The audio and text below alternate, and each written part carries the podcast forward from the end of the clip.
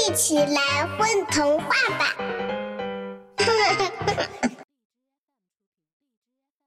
大家好，欢迎来到混童话，我是今天的主播明熙。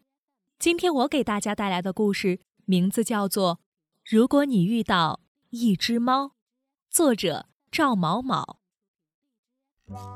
有一只猫，雪白的，云团一样，它的眼睛蓝得像两块天空，它的毛又长又软，上面经常沾满了阳光，到晚上那些阳光也不会消失，它们藏在猫身上，闪闪发亮。它们太喜欢猫了。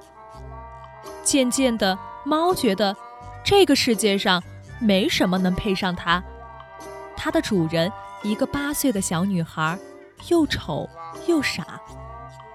它的房子，那个狭小的狗窝，简直让它喘不上气来。猫喜欢说狗窝，因为它觉得狗是世界上最虚伪的动物。为了讨好主人，它整天都在摇尾巴。还有那据说营养丰富的猫粮。吃起来简直太恶心了。猫应该吃鱼，吃新鲜的，刚刚从鱼钩上拿下来的鱼。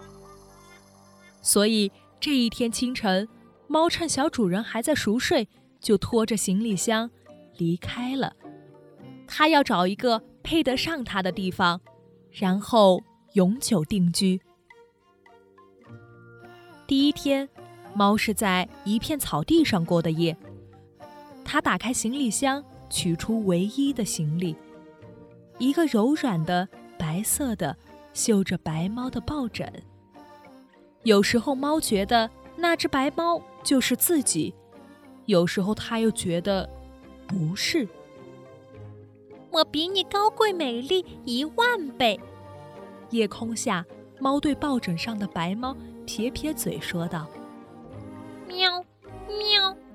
白猫伸了伸懒腰，说道：“我受够你了。”说完，就从抱枕上跳下来，离开了。这晚，猫睡得很踏实。第二天，猫是在大山里那片美丽的白桦林中过的夜。猫本来想翻过大山去另一边看看，说不定那里有配得上它的地方。但走了一半路程，天就黑了，猫不得不停下来休息。夜晚的白桦林很美，月光洒下来，白桦林就会反射出莹莹的白光。四周仿佛起了一层淡淡的雾气，这一切让猫的心慢慢平静下来。但是到了后半夜，山里突然刮起了大风，呜咽的风声揪着猫的耳朵不放。我简直受够你了，耳朵！你收集了太多的噪音。猫气急败坏的大吼。耳朵很生气，但它没有嘴，它根本无法反驳猫，所以耳朵毫不留恋地飞走了。没了耳朵，猫自然睡得很踏实。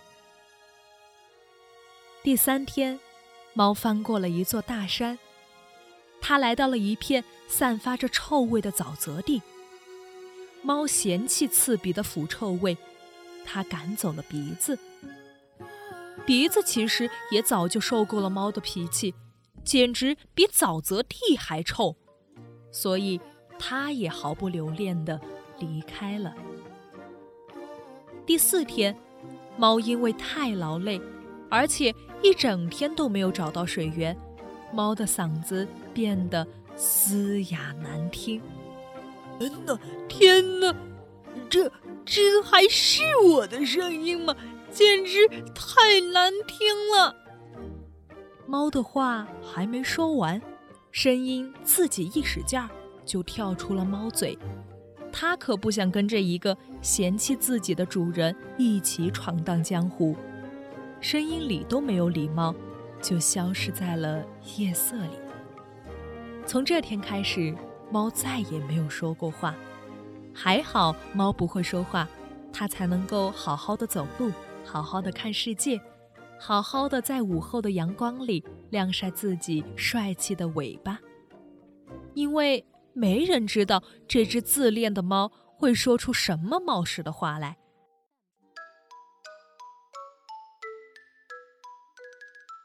如果有一天，你在森林里碰到一对坐在树梢上听风声的耳朵，不要奇怪，那肯定是猫的耳朵，它们喜欢收集各种风声。如果有一天你在海边碰到了一个旅行的鼻子，不要奇怪，那肯定是猫的鼻子，它们喜欢闻大海里泛出的鱼腥味。如果有一天，你碰到了一只狗，它却发出喵喵的叫声，不要奇怪，那肯定是猫的声音，因为它喜欢猫。如果有一天你碰到了一只白猫，它看上去和猫一样，它会说：“请问你有一只白色的抱枕吗？”你记得一定要说。我有白色的抱枕啊，它恰好需要一只白猫呢。如果还有一天，你碰到了一只猫，哦，那你什么也不用说，因为猫的耳朵还没回家呢。你说了，猫也听不到。